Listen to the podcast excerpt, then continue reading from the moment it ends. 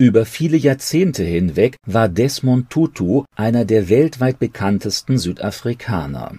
Ende Dezember 2021 ist er im Alter von 90 Jahren gestorben.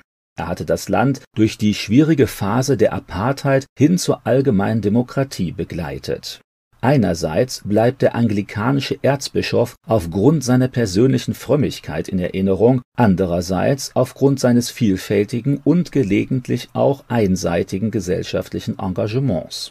Tutu benannte deutlich, was er als ethisch richtig und als falsch ansah. Desmond Tutu wuchs mit drei Schwestern auf. Sein Vater war Lehrer, in seiner Kindheit und Jugend wurde er religiös von den Methodisten geprägt Schon früh entwickelte sich ein besonderes Interesse an Glaubensfragen. Seine früheste Bildung erhielt Tutu an Missionsschulen. Eigentlich wollte er Medizin studieren, dazu fehlte der Familie aber das nötige Geld.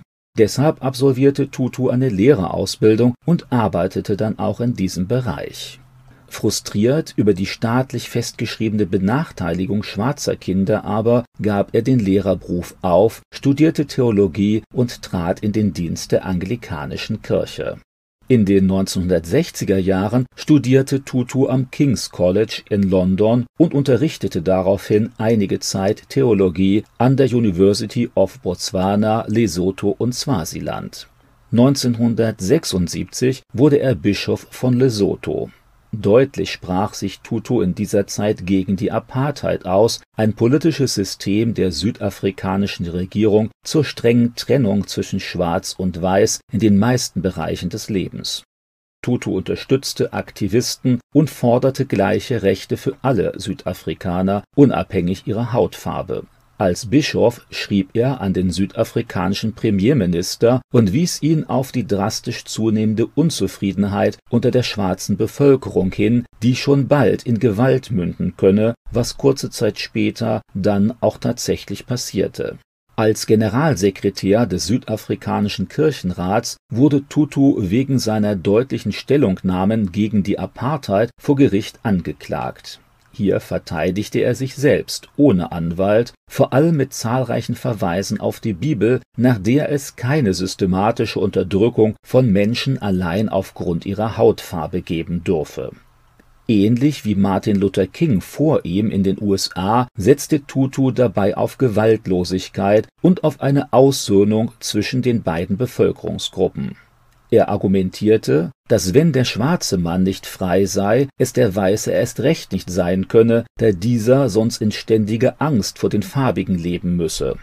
Obwohl Tutu auch enge Verbindungen mit Nelson Mandela, dem Leiter des African National Congress ANC, unterhielt, kritisierte er ab 2008 dessen ausgedehnte Korruption und Vetternwirtschaft seit der Übernahme der politischen Leitung des Landes für seine Menschenrechtsaktivitäten wurde Tutu 1984 mit dem Friedensnobelpreis ausgezeichnet.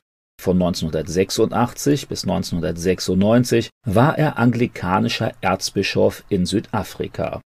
In breiter Öffentlichkeit engagierte er sich gegen Gewalt an Kindern, für die Einschränkung von privatem Waffenbesitz und für den Klimaschutz in den letzten 20 Jahren seines Lebens warb Tutu insbesondere für friedliche Konfliktlösungen auf allen Ebenen des privaten und öffentlichen Lebens. Mit scharfen Worten kritisierte Tutu das Vorgehen der israelischen Regierung gegen die Palästinenser als Apartheid, insbesondere die Erniedrigung vieler Palästinenser an militärischen Checkpoints und in den besetzten Gebieten Tutu forderte außerdem, die amerikanische und die englische Regierung sollten wegen ihres vorgeblich völkerrechtswidrigen Irakkriegs vor Gericht gestellt werden. In seinen letzten Jahren sprach er sich auch vehement für die Gleichberechtigung Homosexueller aus. In Tutus Umgebung waren die Menschen beeindruckt von seiner persönlichen Frömmigkeit, seiner Betonung des Gebets und seiner praktischen Hilfe bei Menschen aus dem direkten Umfeld Immer wieder zog Tutu sich für Stunden oder auch Tage zu Gebet und Bibellesen zurück, um sich neu auf Gott auszurichten und seine Entscheidungen von ihm prägen zu lassen. International bekannt geworden ist Tutu vor allem durch sein politisches und soziales Auftreten.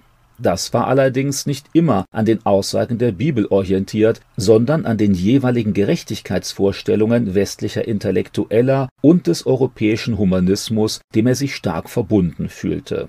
Zumeist traf Tutu mit seinem Engagement die großen und populären Themen seiner Zeit.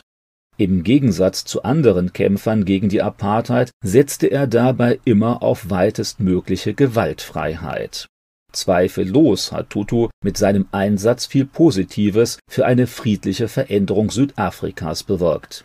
Gleichzeitig hat er aber auch zur Politisierung von Glaube und Kirche beigetragen.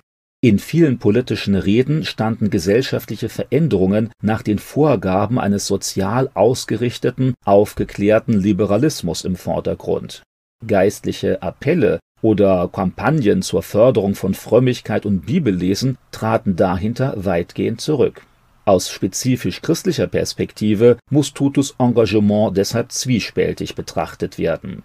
Es ging Tutu nicht wirklich um eine an den Maßstäben Gottes orientierte Ethik und einen christlichen Lebensstil, sondern um mutmaßlich zeitgemäße soziale Verbesserungen der Gesellschaft